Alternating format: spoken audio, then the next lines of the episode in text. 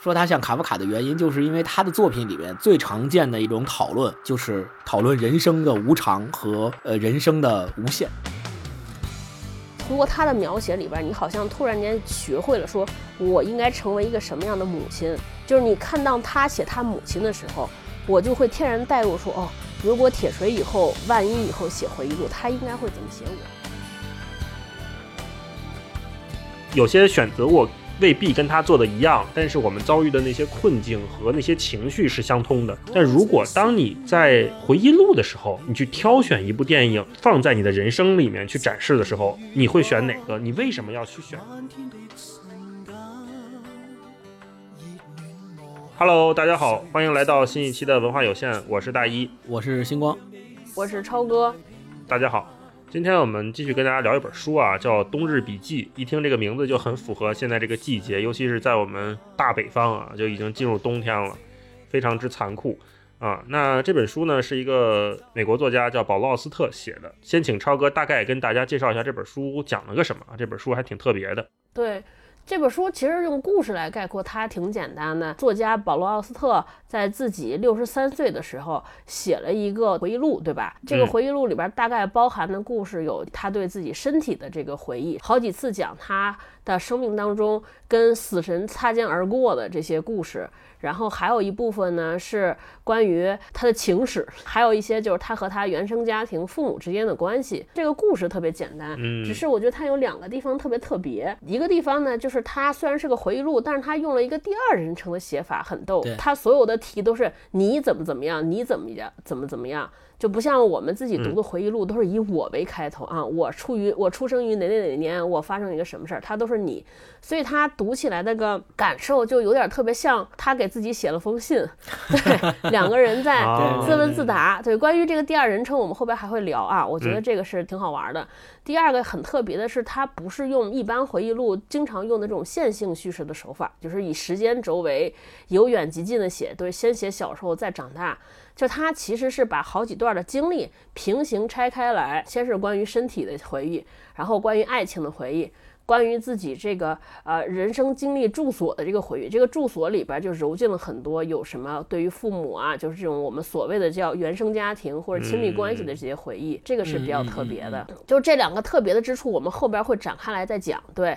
然后让星光老师这个知识小百科给我们说说其他的补充。其实这部作品可以看作是他的一个个人的日记体的，在冬天写下的讲述自己身世这么一本书。跟这部《冬日笔记》比较像的是他在三十多年前写的一本书，叫《孤独及其所创造的》。这本书跟冬日笔记是有点像的，也是讲述的他自己的一些故事和想法。他是一个非常有名的小说家，被誉为是美国当代最具创新性的小说家之一。然后也拿过很多很多的奖项，包括呃我们所熟知的法国的美第奇文学奖，还有西班牙的对阿斯图亚斯王子文学奖，对，然后还有这个约翰克林顿文学奖，这些奖他都拿过了。但是唯一比较遗憾的就是没有拿过诺贝尔文学奖。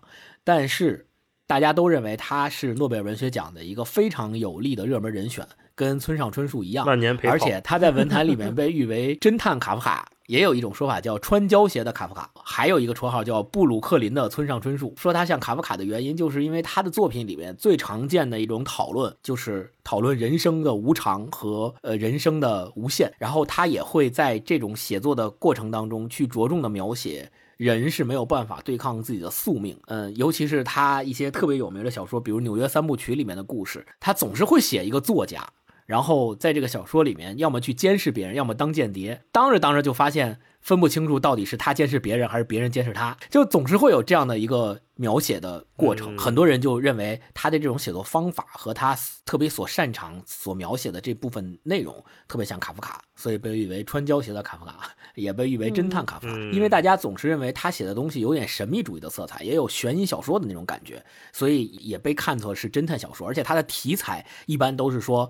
呃，有一个人干了点什么，然后他要么被委托嗯去监视另一个人，要么是被委托去探寻一个事情的真相，就对有点像侦探小说的感觉。但是你其实读下来呢，跟侦探小说又不完全一样，这个也可能是它的独特之处吧。然后为什么叫布鲁克林的村上春树呢？是因为他现在全家都住在布鲁克林，哦，这么具体呢？因为村上春树特别喜欢听音乐嘛，大家都知道他是特别特别狂热的音乐爱好者。然后很多人认为保罗奥斯特写的书的里面也有很强的音乐性。是的，就关于这个呀，有一个小的故事，就是曾经村上春树去他们家拜访过他，见过保罗奥斯特，哦。然后他在布鲁克林对，他在布鲁克林见保罗奥斯特的时候，他就说他以前曾经设想过，说以为保罗奥斯特是一个非常高明的乐器演奏家，然后他当面见他的时候，他问过他，他说你到底会不会乐器？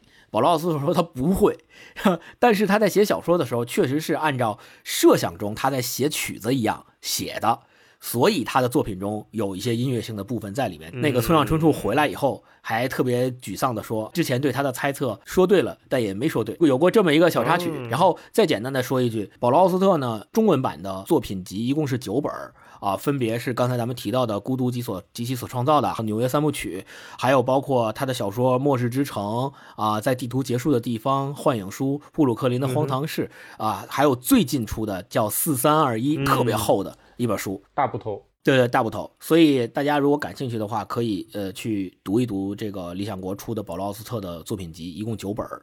然后我也会在 show notes 里面把每一本的名字都给大家写清楚，方便大家去找。嗯，这是大概关于保罗奥斯特的作品。好，这期节目就到这儿，都推荐完书了，链接也附好了，够了。也就是继续继续继续啊，那我们继续说说这个《冬日笔记》这个书啊，因为为什么选这本书跟各位聊呢？因为这书我之前呃大概看过，但是我突然想到说，哦，在冬天好像蛮适合回忆这件事情的，因为秋冬嘛很萧瑟，然后大家在温暖的屋子里面。呃，有暖气或者有空调是吧？你喝一个热茶，喝一杯咖啡，坐在这里看看窗外萧瑟的世界，肯定会想起来自己经历的一些事情。关于这一年，我们也确实经历了不少东西，所以我想，哎，借保罗奥斯特《冬日笔记》这个回忆的形式，我回想一下这一年自己的经历啊。那我们先从作品开始聊。就刚才像超哥说的，就它不是一个常规的时间线性叙事的回忆录。那这个和你们阅读之前的预期有没有什么落差，或者有没有给你带来什么阅读上的挑战或者是困难？星光有没有这种感觉？呃，我自己说实话啊，这本书我没有读完，是因为我一开始觉得它本身是写悬疑的、写小写侦探的嘛，就写这类题材小说的。那我平时还比较喜欢读侦探小说，因为比较刺激。嗯但是我读他这本《冬日笔记》呢，就感觉除了他自己自揭自己伤疤的那些 描述稍微有点刺激之外，嗯、我自己感觉是描述比较平和的。当然，这也是一种真实感的体现了。但是我自己确实没有完全读完这本书。我是觉得他用第二人称写的这个方式比较超出乎我的意料。任何一个人他写自己的回忆录的东西，肯定嗯就写我怎么怎么样嘛。但他突然变成你怎么怎么样，就让人感嗯觉第一是超脱，但是第二呢又感觉不知道他是不是在写自己真实的事儿，会让你把他这个回忆跟小跟他写的小说。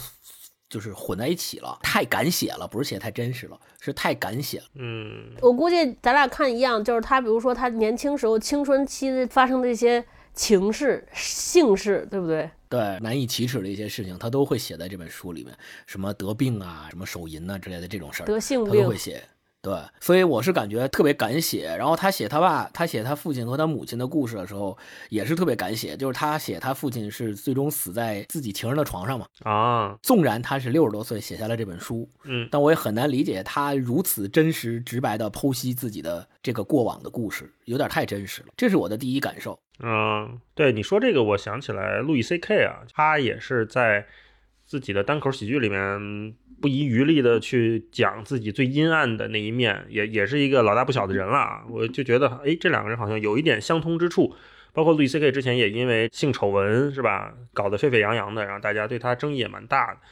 很有可能就是中年男人经过了这么一生的压抑之后，最后这个想，哦，我靠，终于好像生命走走入了自己的冬日啊！我一定得放开一把，起码我把嗯想想的、写的、记得住的，我先记录下来。那以后怎么着再说、嗯啊？可能是这种感觉、啊。超哥呢？你看这本书的时候什么感觉？我其实还挺喜欢这本书的。如果说有什么落差，就特逗。我不知道为什么，因为大老师刚跟我说完那个《冬日笔记》之后，因为我这个人对名字一切名字都记得不清楚，就是我老把它记成《冬天日记》，所以我以为是个日记。对我以为打开会说，哎，今天几月几号发生了什么事情？就是他把他当年，比如说是一九九三年的一个冬天经历的一些有趣的事儿写起来，有点像咱们之前讲的书店日记。我以为会是这种。结果突然间，从他一开始，我会发现是个回忆录，哦，就觉得说，嗯，不一般，嗯，有点东西。后来我就看，就是这个书的整体来说，给我的感觉挺震动的。嗯，我觉得用触动或感动的不对，就很震动。尤其到后边有几段写他家庭关系的时候，那一段时间我是在呃高铁上和飞机上看的，因为经常在出差嘛。嗯，写他和他太太关系的时候，我那我看的时候我都哭了，我觉得特别感动。而且就是我可能跟你们俩有点不一样，就是因为他是是讲了自己的一生嘛，先由个人，然后讲他自己是个儿子，然后又讲就是他的身份，你会他在变化，是个儿子，又是丈夫，呃，然后后边又成为一个父亲，所以他第二人生的好处就是会，你突然间从他人生的过往当中，通过他的描写里边，你好像突然间学会了说，我应该成为一个什么样的母亲，就是你看到他写他母亲的时候。我就会天然带入说，哦，如果铁锤以后万一以后写回忆录，他应该会怎么写我？如果我的老公写他写妻子的时候会怎么写我？所以我经常会有这种视角的变化。然后对我启发特别大。我从读完这本书之后，确实是从他人生的过往当中得到了很多启示和启发。甚至看完他那段人生之后，就我那段时间在犹豫我要不要去上海嘛。嗯。就看完这本书之后，我合上书的当下，我就觉得就是毫不犹豫，一定要搬到上海。就所以这本书对我影响还挺大。所以你这是公开了你的搬家决定吗？是，当你能够说从一个。上帝视角旁观一个人的人生的时候，我是觉得他的人生是对我有特别大的启迪和影响意义的。然后看完他的人生之后，因为尤其中间有一大段他在讲他啊住过的房子，我就开始算，就是他这一生住过二十多个地方。在两个国家、二十多个城市生活过，还不是旅游，是生活。然后，因为他是从小往大写，对，所以我就在数说他三十四岁的时候发生了什么。你一看，他三十四岁的时候已经开始在第十八个地方开始生活。那个时候，三十四岁的他是一个离异的单亲父亲，带着一个儿子，生活潦倒，再写一本那个小说，未来会变成什么，他也不知道。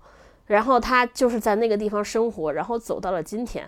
那一刹那，你就会觉得说，哇，我的人生实在是太枯燥了。就是一样，三十四岁，他的人生已经经历了那么多。你看他到六十四岁的时候是二十一个地方，他三十四岁的时时候已经经历了人生三分之二的故事。来反倒对自己的人生来说，你就觉得说，我的人生可能是太平常了，你就觉得自己不够勇敢。对于这种不确定性的恐惧和畏惧，合上书，你就在想说，哎。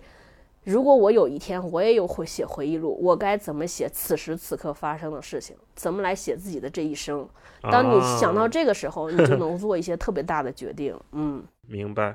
对，刚才超哥说这个启发了我啊，我是觉得这也可能是他这个非线性叙事给我们的一种新的阅读体验。如果是一般的回忆录，线性的的话，我们如果不了解这个人啊，我是很难看到他三十四岁的时候知道他未来怎么样的。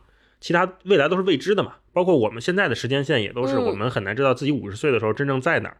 可是看保罗奥斯特这本《冬日笔记》的时候，你会发现他在这个打乱的顺序往前推进的过程当中，你大概知道他六七十岁的时候是什么样子，他五六十岁的时候经历了什么。这块正好在讲他三十多岁的时候正在干嘛，给了我们一种全局的上帝视角。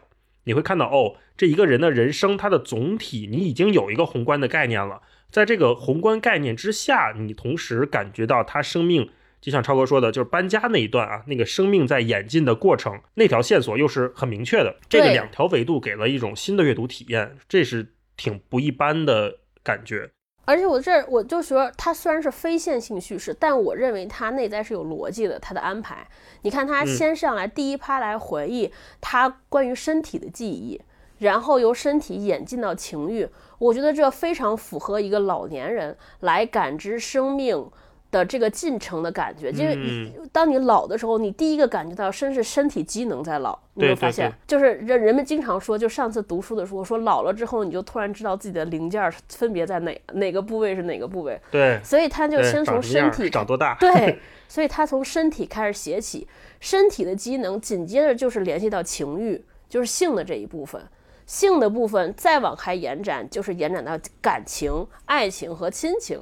所以它看似是一个无厘头的，想到哪儿写到哪儿。但我自己读的时候，我觉得就是是一个非常对人生有洞见的人在写，就是我觉得他是个非常高超的人，才能有这么这样的安排。嗯，完全同意。星光，我觉得，假如说大家没有读过保罗·奥斯特的其他作品，第一本就看《冬日笔记》的话，有可能会影响你对他的作品的认知，或者说会影响你入门他的作品，因为。假如你没有看过他的小说，你直接看他这本带有自传性质的回忆录，你会觉得我为什么要看这个老头写的这么剖析自我、这么真实露露骨的东西？我何必呢？我又不知道他是干嘛的，他他写过什么，跟我没关系，跟我有什么关系？你就会很难进入这个情境。但凡你读过哪怕一本他写过的小说作品。你再去读《冬日笔记》，你就会感觉到这里面会有千丝万缕的联系。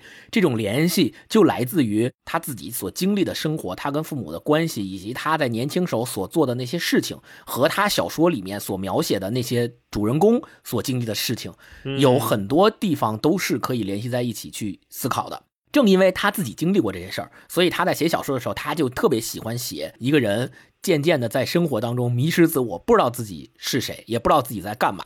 所以，当你把他的小说跟他这本《冬日笔记》联合起来读的时候，你会对这两者都会有更深层次的认识。但如果假设你一入门就读《冬日笔记》，有可能会有读不下去的感觉。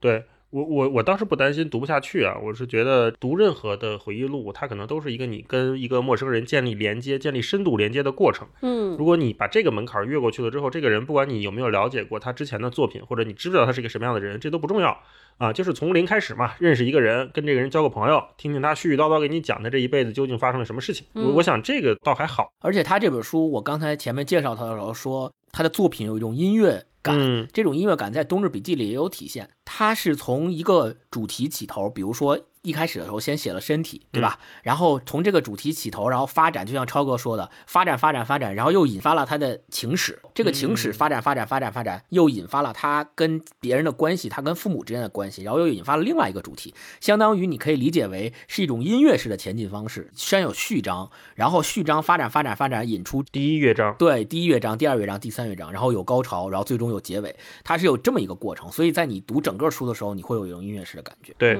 那这个音乐性在它整个的文字里面，我觉得也体现的蛮多的，因为你能感觉到它的文字整个你读的时候会节奏感很好很强。那接下来我觉得可以我们具体说一说啊，就哪个段落的描写让你觉得印象深刻，然后为什么会觉得这一段写得好？我先抛砖引玉啊，因为因为它是第二人称写的嘛，所以我在读的时候，我也跟超哥一样也有自我代入，我代入的就是他写的这个自己，他写的这个你，因为我觉得他有很多。描写都很能抓住我们每个人当下的感觉，比如说他关于疲惫的描写，嗯，他这么写的，他说：“你明白，你已经精疲力竭了，所有的身体能量，所有的感情能量都流失了，以一种你从未想象过的方式消耗殆尽，那样崩溃，以至于你觉得随时可能流下眼泪。你点了一杯威士忌，而当你握住酒杯，将之举到唇边时，你高兴地发现手指又能动了。”你点了第二杯威士忌，然后第三杯，然后第四杯，突然之间你睡着了。尽管周围狂乱嘈杂，你却成功的一直睡着，直到那个好人，你的制片人把你拉起，半拖半拽的把你弄回宾馆。我觉得，哎，他能细致到你这个对于手指的麻木和能动这个描写去抓住它，很很准确，我觉得很喜欢。你们有没有类似这样的段落？可以我们一起聊一聊。刚才大一老师说那段。足以证明他是真的醉过，对，只有真的醉过的人才能写出来。对我自己一个特别有意思的段落，就是说他写他妻子，在他这本书里面，他写各种关系嘛，包括他年轻时候的那些情史，他自己的身体啊，还有包括他的父母亲的这些关系故事，他父亲怎么死的，他母亲怎么死的，他在这个过程当中生死之间遇到过什么严重的车祸什么这类，他都事无巨细的都有写，就是他跟他妻子之间的这个事儿。就也是挺让我感动的。感动的一点在于，你会发现这个人吧，他一辈子经历了这么多事儿，跌跌撞撞，起起伏伏的。你看他的情史也不太平，经历过很多爱呀、性啊这些事儿。年轻时候浪过，对对。就你发现，突然有一天，很有可能有过跟他同样经历的人，就不再相信爱情了，或者不再相信这辈子会遇到一个嗯合适自己的人了。啊，但是你会发现，突然他就遇到了他的妻子，然后他就跟他的妻子特别恩爱，然后这种恩爱的感觉可以说洋溢出了这个书页之间。我有一段印象特别深刻，他说：“你知道妻子担心你，尤其担心你的烟酒习惯，但幸好。”到现在为止，还没有 X 光显示你的肺有任何损害，没有血液测试显示你的肝有任何问题。于是你继续带着恶习前进，深知他们最终会给你带来严重伤害。但是你越年长，越觉得不可能有意愿或勇气放弃那可爱的小雪茄和时不时的几杯酒，因为他们在这些年里带给你如此多的愉悦。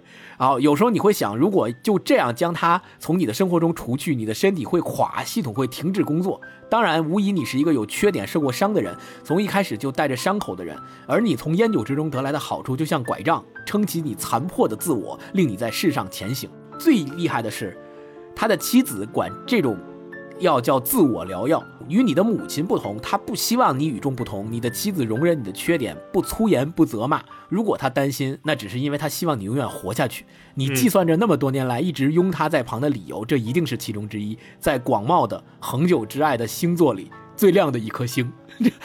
我觉得这个写法有点像情书了。嗯就你读这个段，你就会觉得，首先，他描写了一个特别懂他的妻子，同时他也特别爱他的妻子。你会觉得不像是一个在自己年轻时候情史经历过那么多坎坷的人写出来的，嗯而且就特别幸运，就他最终找到了这么一个人。我星光，你居然标的是这一段，我特意摘出来一段是想念给星光老师听的，不知道你后边看没看？我知道你标出来的是哪段，我觉得他后边写一个来来来写一个就是好爱情和他遇到了真正的爱情和之前那些迷乱的爱情之间的差别。哇，我跟你说，这可能是改写你人生的这一段。你听我念完，把它找出来，剪下来，糊在你的床头，好不好？啊 糊在床头，哎，来来来，他遇到了三段爱情，就是前两段不行嘛。他说第一段爱情概述一下，他认为说一开始的那种年轻时候的爱，就是你是喜欢一个人，都是建立在你对他的幻觉之上。他是这么写的：说你创造了他们，你将他们用作自身欲望的化身，忽略他们的问题以及个人史，无法在自身的想象之外领会他们是谁。然而，你越是无法理解他们，你就越热切的渴望他们。嗯，对，就是热恋过的人都都明白，对你其实爱的不是他那个人，而是你幻想出来那一切。然后你的第二个故事始于你大学第一年的那个冬天，那时你爱上了另一位情绪异变的女孩，她既想要你又不想要你，而她越是不想要你，你就越热忱地追求她。然后直到他遇见了跟他相伴一生的妻子，他是这么写的：从那一开始起，和他的一切都是不同的。这个他就说他的妻子啊。说这一次不是臆想，不是内心幻想的某种投射，而是一个真正的人。你发现，对于几乎所有的重要的事儿，你们都有相同的观点。你们对于生活里想要什么，也有相似的态度。令你甚感安慰的是，你们的个性毫不相似。然而，在内心最深处，在你们相结合的最深点，你感觉到自己遇见了自己的另一个版本。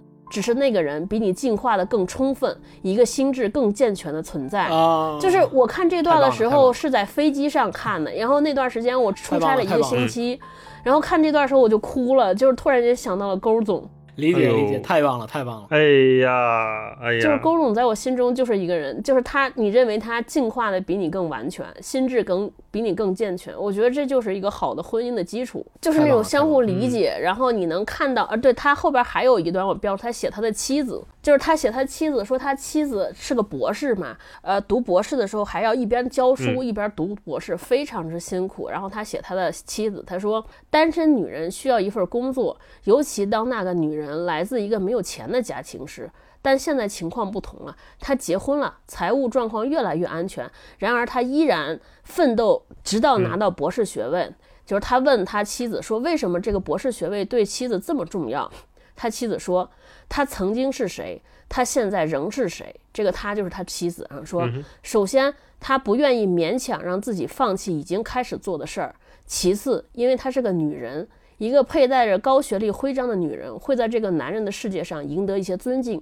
第三，因为她喜欢努力工作及高强度研究的纪律性提升了她的智力，使她成为一个更好、更敏锐的思考者。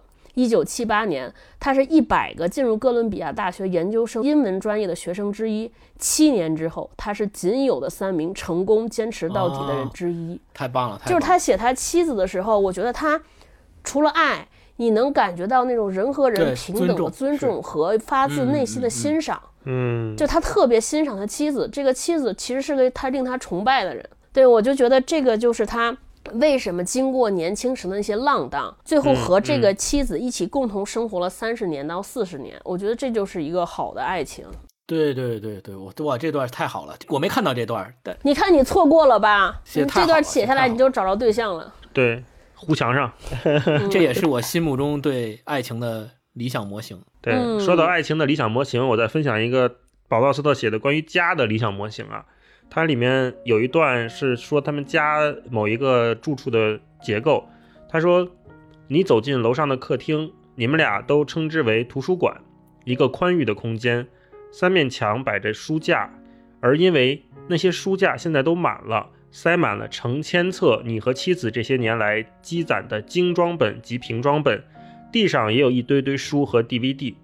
随着岁月匆匆而过，无可避免地溢出更多，给予这座图书馆。”一种杂乱但愉悦的富足及舒适的气氛，是那种所有来客都会将之描述为温馨的房间。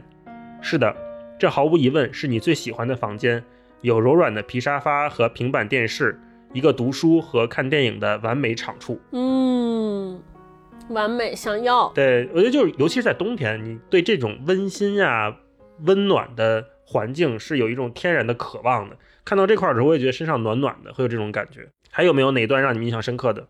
我再说一个，就是我刚才就说，我从他这个书里边就经常觉得说，哎，自己到底该做一个什么样的妻子或者伴侣，该做一个什么样的母亲？就是我记得他写他母亲的时候，你会觉得说我可能和其他的妈妈不太一样，就是我不会做家务，饭也做的很难吃，然后我也不会和孩子那种呀呀的这种细语抱在一块儿，哎呀，就是就是就是那种腻甜腻，所以你会担心说自己能不能。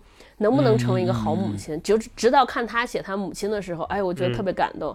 他先是写了一个他和他母亲打棒球的事儿，故事就是他们几个小朋友说要在一个地方玩儿，但是说打棒球差一个人。这个时候他母亲来了，他认为他母亲应该不会打棒球，结果他母亲一上来打了一个全垒打。他说：“你被震惊了，你仍然记得母亲穿着母亲队长的制服，在各垒之间奔跑，并以一次本垒打跑回来。”气喘吁吁的，微笑着，沉浸在男孩子们的欢呼声中。自童年时代起，在你所保留的关于他的全部记忆里，这一幕是你最经常会想起的。突然以他母亲为傲，然后那个时候我就说：“哎呀，我突然不担心了，可能要把我年轻时候学的什么打台球啊这些技能要重新操练起来了。”我就想说，哎呀，以后以后铁锤长大了，比如说打游戏王者荣耀，缺一个人五排我上，结果发现他我妈一上去拿一个 Pentakill 五杀，是不是就他记一辈子？我觉得我要成为这样一个妈妈。嗯嗯，对，可以可以，很酷。对他抽出来写他母亲，他说他母亲身上有各种不同的人格嘛。他说他有三个他，三个彼此不相关的单独的女人，在中间最大部分的他是一个坚强而负责的人。一个有智慧、有同情心的人，那个在你年少时照顾你的女人，那个出门去工作的女人，她在许多年的过程中做了许多小生意，四星级的笑话大师，填字游戏女王，一个脚踏实地的人，能干、慷慨、洞察周围的世界，一个意见领袖。我就突然觉得说，哦，你可能要成为一个这样的母亲。我也希望就是未来铁锤有一天写回忆录的时候能这么描述我，就是我觉得就是要这是一个合格的母亲。对，你要有责任心，然后不是你对这个孩子要怎么样，而是首先要你的母亲本人要成为一个更优秀、更厉害的人，让孩子以你为自豪。我觉得这是最重要的。行光，你是不是后悔了没读后边？刚才超哥讲他母亲那段的时候，我也是有比较。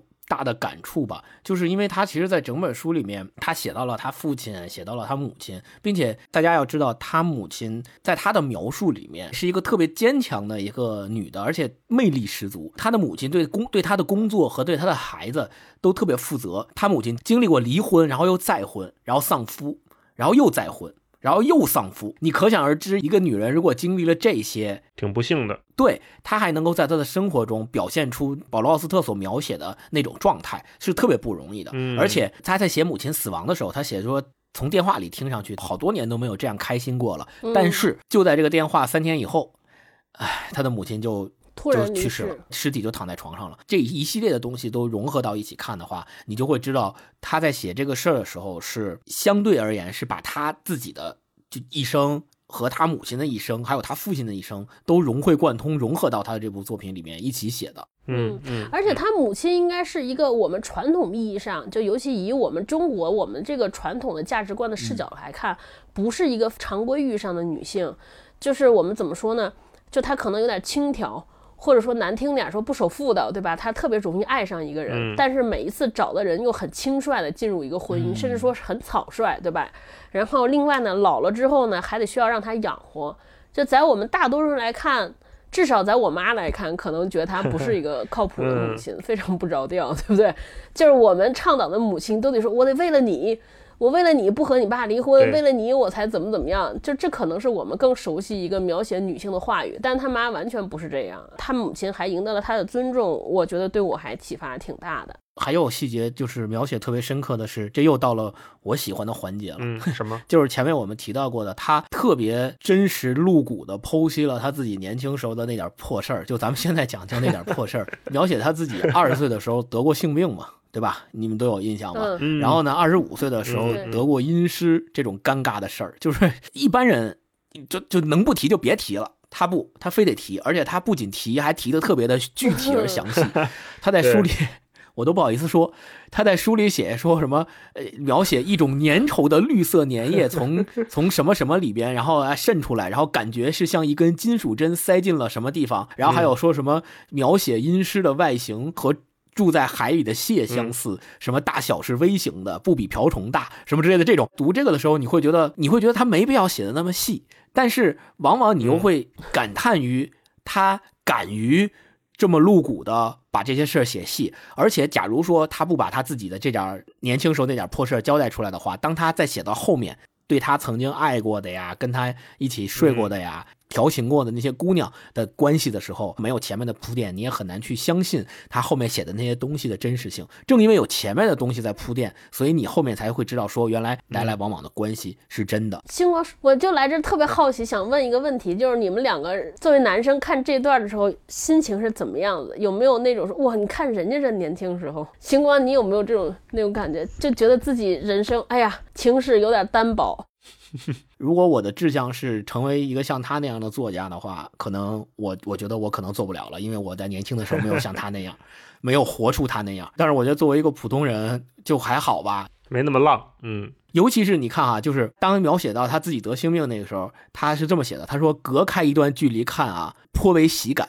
但是在那个时候，你会觉得难过，你自己体会他这个这个小心思。年轻的时候，大家都会有这样的感觉。你多少年以后，年轻时都有疯狂过。对，多少年以后，你自己在回忆过去的时候，你会觉得真可笑，觉得挺有意思的。但是真到那个时候，你该难过还是会难过的。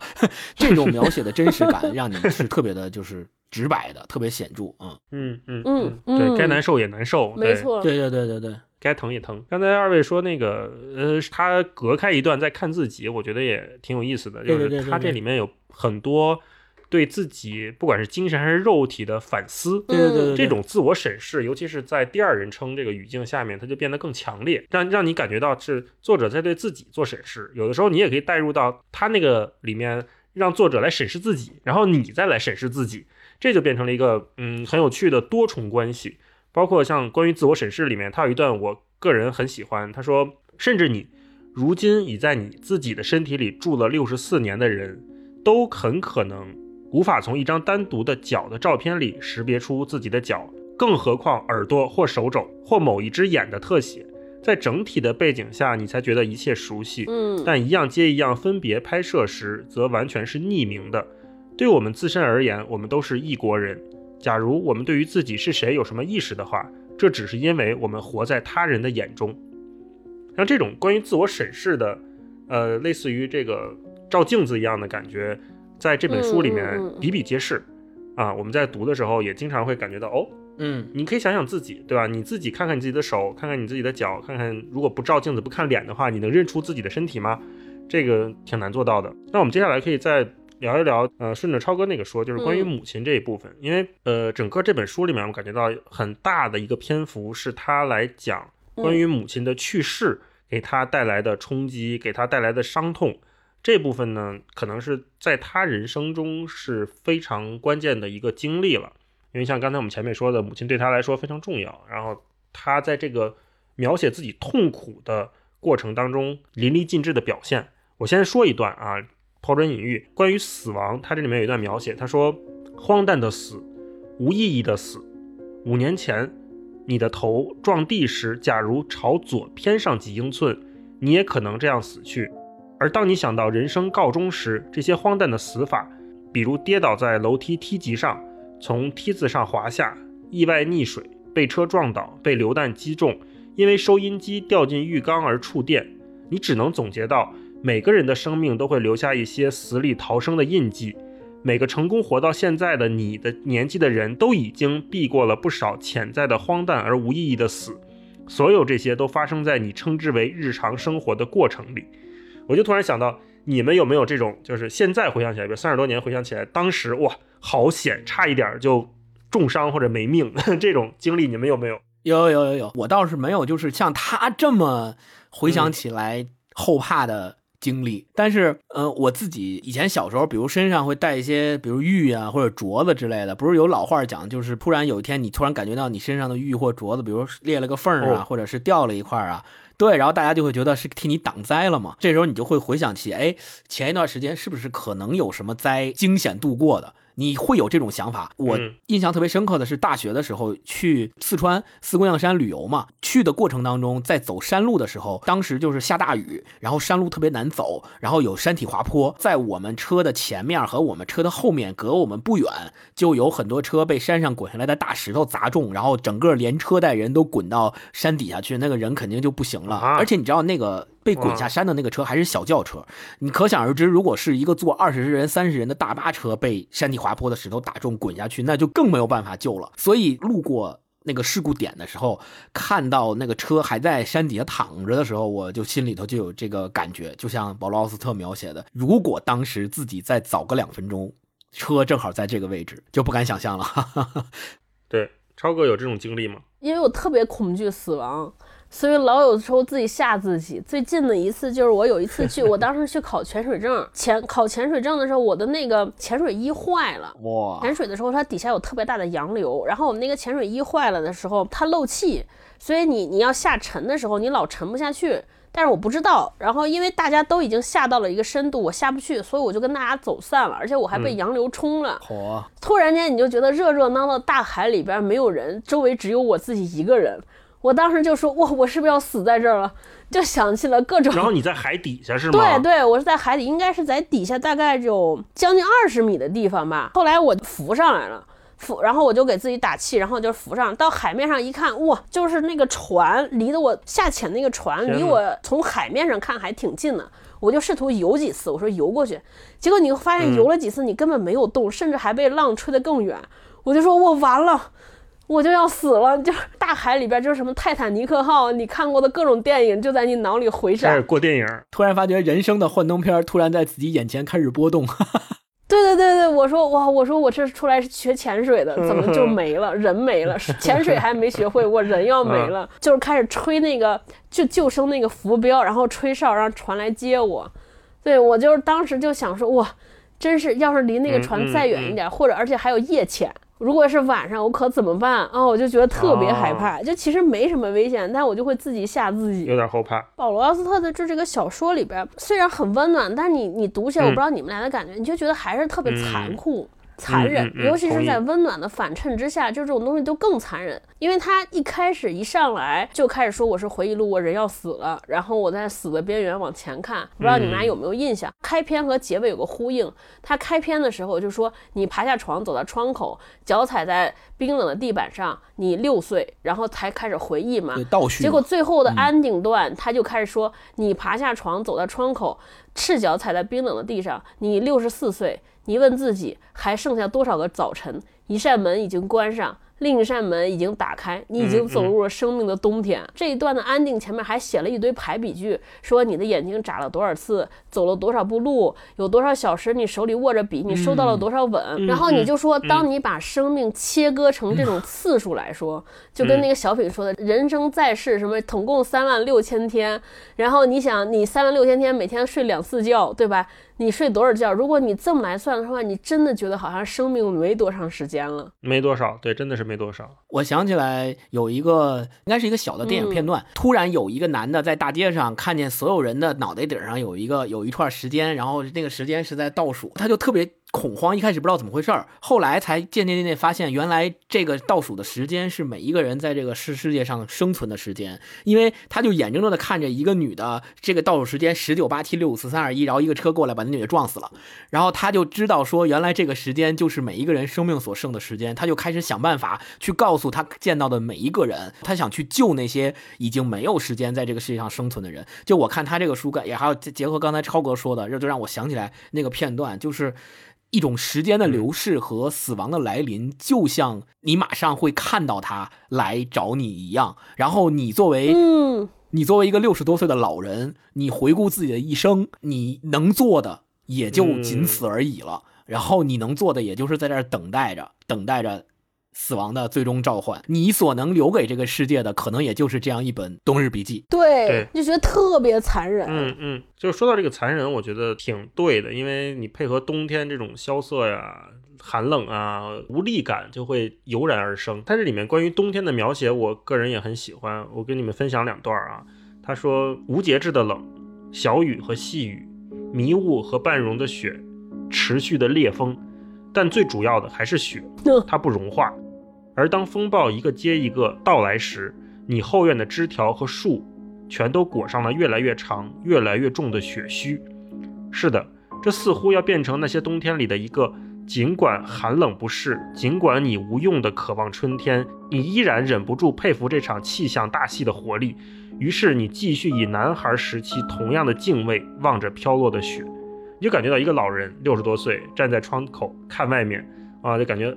这一切我都阻挡不了，你们生命太牛逼了，冬天太牛逼了，我没办法。后面还有一段描写这个冷，他说没有一种冷像这种冷，一种不可能的冷。踏出门的那个瞬间，便朝脸部肌肉袭来，连续击打你的皮肤，使皮肤皱起，使血管里的血液凝固。然而有一次，并非许多年以前，全家人一起走进黑暗里看北极光，你就看过那唯一一次，难以忘怀，难以想象。站在寒冷之中，抬头凝视令人震惊的绿色天空，天空在夜晚的黑墙上闪烁着绿光。你曾见证的事物里，没有一样堪比这样令人兴奋的宏伟景象。你看，就是他描写冬天，但他本质上还是敬畏的，就是觉得非常宏伟，非常不可抗，就是一切都挺。没希望，我觉得是这样。不止他的《冬日冬日笔记》，他的小说其实你读读也会有这种感觉。对，第一是因为他的小说的写作手法都特别的眼花缭乱，就是有很多人归结什么原叙事啊什么的这些结构性的东西，分析学家都会说把这些东西灌在他身上。然后你去读他的小说，你说是侦探小说吧，但是也没有就。典型和传统的侦探小说那个结构，它的叙事整个是比较乱的，并且最终所表现出来那个东西，对，让你能感觉到说，哦，原来你所想表现的就是这个人最终迷失了自己，找不到自己的身份，所以身份确认这一点一直是贯穿他作品的一个主线。就这块可能跟他自己的人生经历是有比较大的关系的。那我们接下来就重点再说说，就是关于第二人称这个事情啊。刚才我们也简单聊了一下，第二人称是他写作这本书里的一个一大特点。你们在看第二人称写作的时候，不管以前有没有读过类似的作品，还是看这本书，你们还有什么想分享的吗？结合到咱们之前的一期节目，就是儿童节那期，其实那封信就是用你的方式来写的嘛，第二人称，对吧？然后咱们每个人读了别人的信。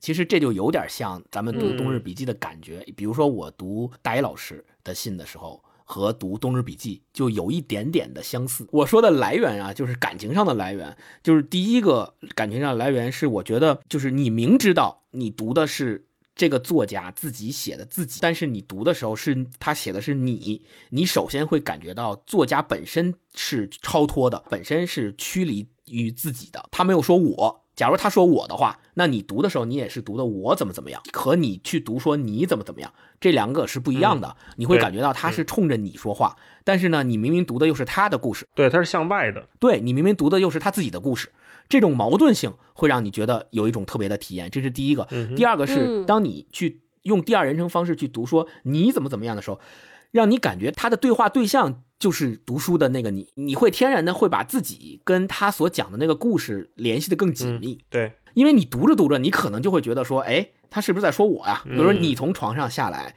踩在冰凉的地板上，你有时候就会想说，哎，我也曾经有过这样的体验啊。然后这样的体验又跟你读书的时候的感觉融合到一起，你会觉得，哎，他写的到底是他还是我？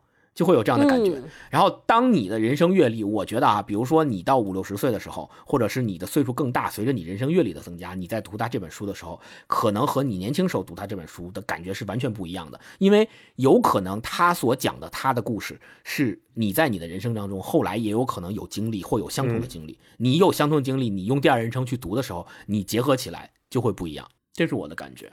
嗯嗯，超哥，呃星光刚才说那个，我都挺挺感同身受的。然后我另外还有一点，我是觉得说，通过用他用你的这个形式来写作，我能感觉到他保罗斯特作为一个六十四岁的老人，他的那种真正的超脱。嗯，我觉得当一个人能用你来和自己对话的时候，可能算是一种终极的和解。对对嗯，就是你能站开，抽离出你本，身，客观的来客观的描述一段是是事情是。我首先我认为用你这个第二人称才能让这个反思和反省更为彻底，因为你相当于是完全把自己变成一个客体来回溯过去的这些事情。他用的这种你能让他整个的文章显得非常之。都不能叫真诚，应该叫袒露无遗。那为什么能够袒露无遗呢？我觉得就是他真正对自己人生的一个和解和释然，包括他对嗯过去年少时候那种荒唐式的那种毫无保留的袒露。我觉得他肯定是因为接受了，才能够这么写。所以我是觉得能从他整个这个阅读的过程中，感觉到了一种人生走到尽头时候的那种坦然，那种安详。嗯或者说对这个世界的这种终极的一种回应和自己的那种终极的和解，我就能感觉到那个平和。我觉得这个特别好。大一呢？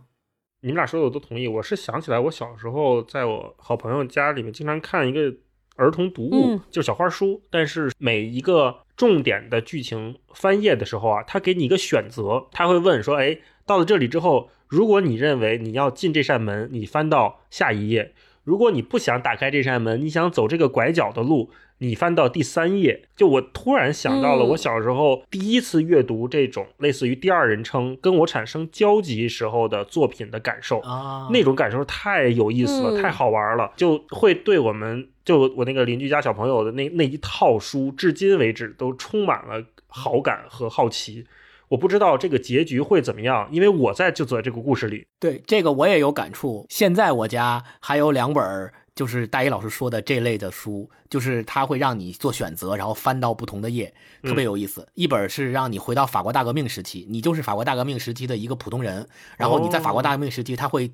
结合各种历史，说你你是要参加这个这不是起义吗？要参加吗？翻到第二页，不参加翻到第十页，然后会有不同的路线思，就就有点像啊玩 RPG 游戏一样。还有一个就是用你这个方式，咱们可以简单的辨析一下哈，三种人称，一种是我，对吧？大家比较常见的，一种是你，一种是他。咱们先说我，那比如一个作家写我怎么怎么样，我的故事，我觉得。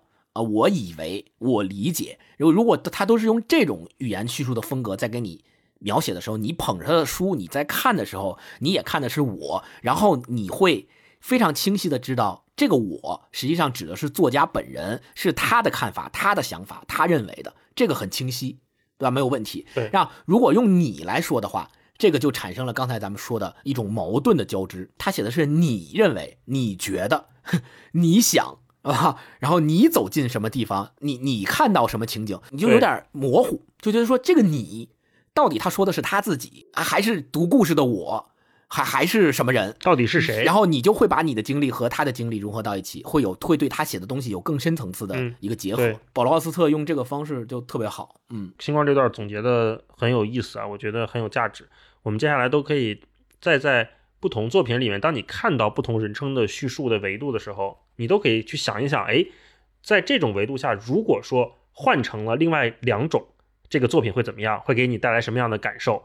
嗯，这种感觉挺不一样的。还有一个就是这个作品里面比较重点的部分啊，是他花了很大篇幅讲了一部电影的剧情。我不知道这个你们有没有印象啊？就是他重点讲了一九五零年代马泰导演的 DOA，DOA 那部电影。那个电影我特别想听一下你们对这个元素在整部作品里面的运用的意义是什么？因为我们每个人人生都会看很多很多电影，也会被很多电影影响。但如果当你在回忆录的时候，你去挑选一部电影放在你的人生里面去展示的时候，你会选哪个？你为什么要去选 DOA 这么一部电影？星光，你是怎么看这个问题？大一老师提这个问题特别有思考性。然后我先说一下他在书里面提到这个电影的梗概。DOA 有人翻译过叫《死亡漩涡》，是一个一九五零年马太导演拍的一个老片子。其实 DOA 是什么的缩写呢？是。Dead on arrival 的缩写就是到来的死亡哦。然后它这个剧情啊，也是跟这个 DOA 特别相关的。他讲的其实很简单，就是一个已经离婚的男的跟他喜欢的女的再婚之前犹豫了，他也害怕自己是不是再婚之后会继续不幸福啊，这个人之常情嘛。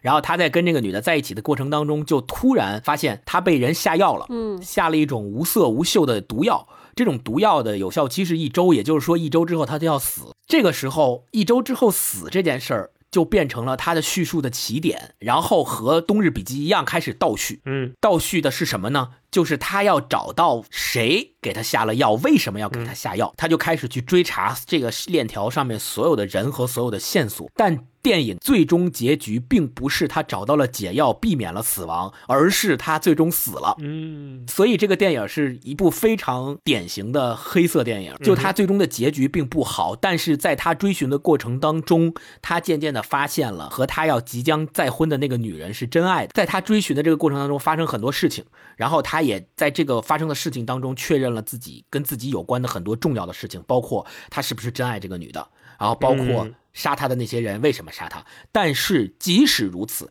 他最终也没有逃脱掉他的宿命，就是最终他还是死掉了这个宿命。所以整个电影大概讲述的就是这么一个过程吧。电影本身呢是比较典型的黑色电影的描写方式，也掺杂了一些悬疑、侦探等等的这些元素，呃，跟保罗·奥斯特。他所写过的其他小说有异曲同工之妙啊，然后我自己的感觉是他为什么要在《冬日笔记》里面去着重描写这样一个电影，是因为他自己的人生或者叫他自己的所经历的那些事情，跟电影所描述的这个人所经历的事情和所处的处境是特别相似的，就是他电影里面的那个人已经知道他一个星期之后要死，然后他开始追寻他为什么死，谁要杀了他这个真相。相当于追寻他生活和生命的真相，然后在这个过程当中发现了，嗯，找到了，但最终逃脱不了死的命运。你想想，这个跟保罗·奥斯特写《冬日笔记》不是一样的处境吗？对啊，就是我都六十多了，我我之后一定是要死的。然后我现在写下这些文字，然后来记录我之前所遇到过的一切。呃，在这个过程当中，我发现了我生活中重要的人、重要的事，以及我生活中所得到的那些感悟。但最终，我还是依然摆脱不了死亡的命运。就跟这个电影是一模一样的一个处境，个宿命论，他的人生处境。对，这个是我的一个看法。你们俩呢？我跟星光的想法差不多吧。就我其实你大老师刚提出这个问题的时候，我都不记得这一段了。对，听星光这么说，我觉得有道理。然后我回忆起来，就是他写这段的时候，有一个地方特别有意思，他写了一个特别大的反差。他写他自己和电影电影里边男主人公的不同。他说那个男主人公知道自己要死的时候去追寻。他去问说：“哎，是谁杀害了我？为什么？”他说：“如果……然后那个作者说，如果是我的话，我可能这一个礼拜啥也干不了，要就跑在大街上嚎哭，嚎哭命运的不公，给每一个人打电话，对，跟你说，跟他们说我快死了。”我觉得就是这段写的特别生动，就是要是我，我可能也是后者。如果往深了说，他可能还是要说，就我们说的宿命论，就是对于死亡一个态度。还有另一部分，我觉得主人公也是在想说，我们在死亡来临之前有什么不同的选择。我觉得即便选第二种，其实也没什么不好的，对吧？跟每一个人说啊，我快死了，也挺有意思的。对，大老师呢？讲到讲到这儿，我突然有一个疑问，但是我觉得我我想不到答案，就是如果说我们。都去写回忆录的话，就挑一部电影吧，放在你的回忆录里面，只能选一部，你会放哪一个呢？这个问题好难啊，堪比普鲁斯特问卷了。但是这回忆录里面篇幅呢，只是允许你提到一部电影啊，你会写哪个？你要用一生用一部电影来概括的话，肖申克对，你会的救赎选哪个？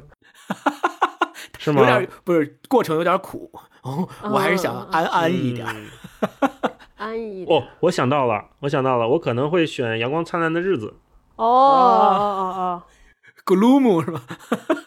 哎，我觉得这真的是可能是我的答案，就是因为他也在北京嘛，然后他的童年也在北京，然后他成长也在这个环境下面，他遇到的那些事情，很可能能跟我的人生经历有一个互相的关联或者 callback。有些选择我未必跟他做的一样，但是我们遭遇的那些哦困境和那些情绪是相通的，这是我的一个想法。我不知道你们会有候选吗？不行，我到现在没想没想到，哈利波特，真的吗？你是认真的吗？哇，我想半天，我本来想说追梦赤子心来的，然后刚才超哥说那个《肖申克的救赎》，我就感觉太苦了，你得挖那隧道挖好几十年，我就有点苦，我受不了。啊，对啊，超哥人生就你会会觉得那么苦吗？其实我当说我的人生放什么电影我没想出来，但是看这本书的时候，我一直想到一个电影，叫《本杰明·巴顿骑士》，我不知道你们看过没有？嗯，哦，我看过《返老还童》啊，这个很合适。对对对对对，倒叙倒叙，对，从老变年轻。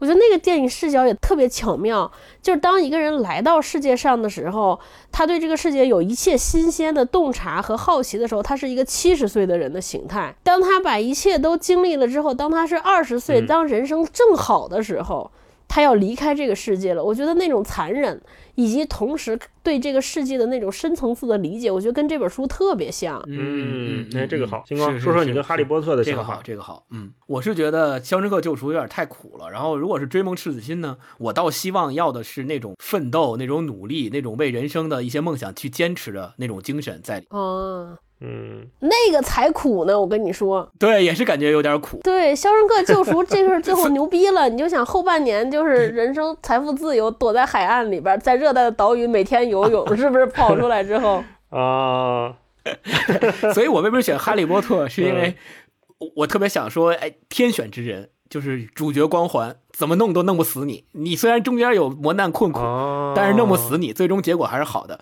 我希望是这个，哦，你是这么想，嗯，嗯。可能有点俗啊。那最后还是得牛逼才可以。对，最后我就想问一个问题，这个问题是我当时强加上的，就是看完这本书，你们自己对死亡这件事情有没有重新的认识？我以前啊是没太敢仔细想这个事情，嗯，可是呢，随着年岁的增长，包括看这本书，我会觉得它是一个必将到来的，就跟气候变化一样，就是冬天早晚会来嘛，嗯嗯过好嗯当下，就呃不要给自己这个有限的生命人为的太添堵。这是我的想法，我觉得就是随着，比如现在三十多岁，到未来可能六十多、七十多，嗯，就是一个慢慢释然的过程。那个结果反正早晚都会来，就无所谓了。星光呢？我自己还嗯真的平时的有些时候会去想这个问题，为什么？就可能嗯就是心思想得多吧。我我会经常想说，假如有一天突然，因为咱们不是有一句话嘛，经常在朋友圈里流传，就什么你不知道明天跟意外哪一个嗯先来嘛，对吧？嗯 就是有时候我会想说，假如真的来临的不是明 天，是意外。我是说，假如有一天突然意外来了，你就离，就你离开这个世界了，我会想的第一件事儿是，你后不后悔？我想的第一件事是有谁会想念我，然后我会点，这里面会有谁？我还没有找到对象肯定有我的。父母啊，有我的朋友啊，然后我想有多少人会想念我，有多少人会记住我？对，这个呃这是第一个想的事儿。第二个想的事儿是我为这个世界留下了什么，嗯然后往往结果都是所以我们俩没留下什么，嗯 我就会想说，因为没留下什么，所以我要在意外先来临之前多多创造点什么，哇，对嗯，也是给自己打个气吧。嗯，留下了这几个节目。就是肉体死亡，但灵魂还在。嗯，超哥呢？我我跟大大一有点像，就是我之前因为畏惧，所以就是逃避，而且就是你还觉得说自己年富力强，应该死亡这事儿离你还早着呢。然后看完这本书之后，你突然觉得说这个事情离你这么近，尤其他就是练了那么多，什么你打多少次哈欠，拿多少。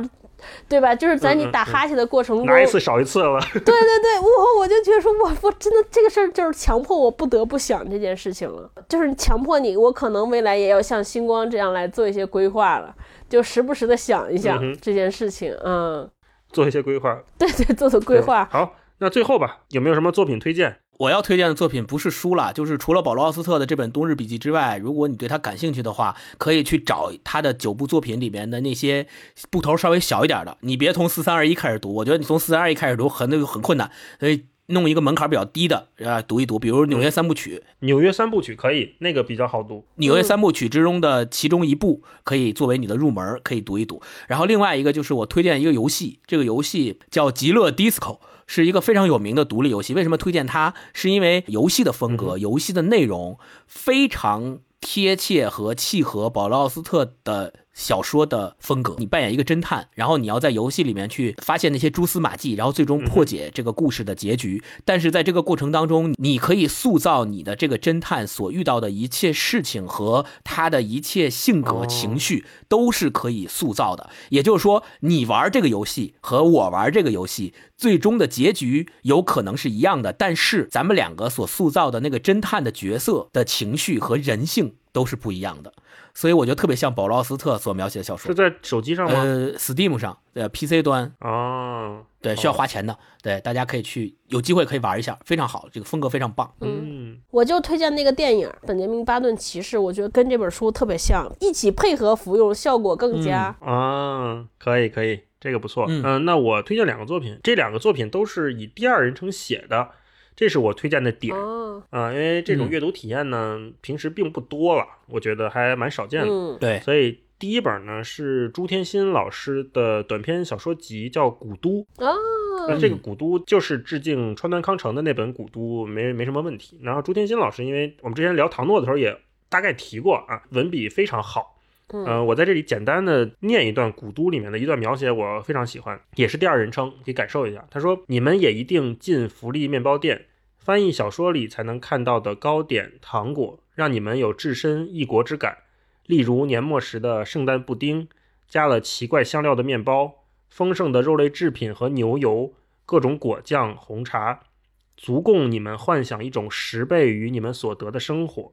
虽然你们的零用钱往往在买了一颗。”含坚果的巧克力后便倾家荡产，难怪你们其中一人会说：“发誓我将来赚了第一笔薪水，一定要来买个够。”这就特别像我们 前一期聊的买东西的那个。我们上一期的主题 call back 了。朱天心老师这本《古都》文笔非常好，然后我也很喜欢里面的各种描写。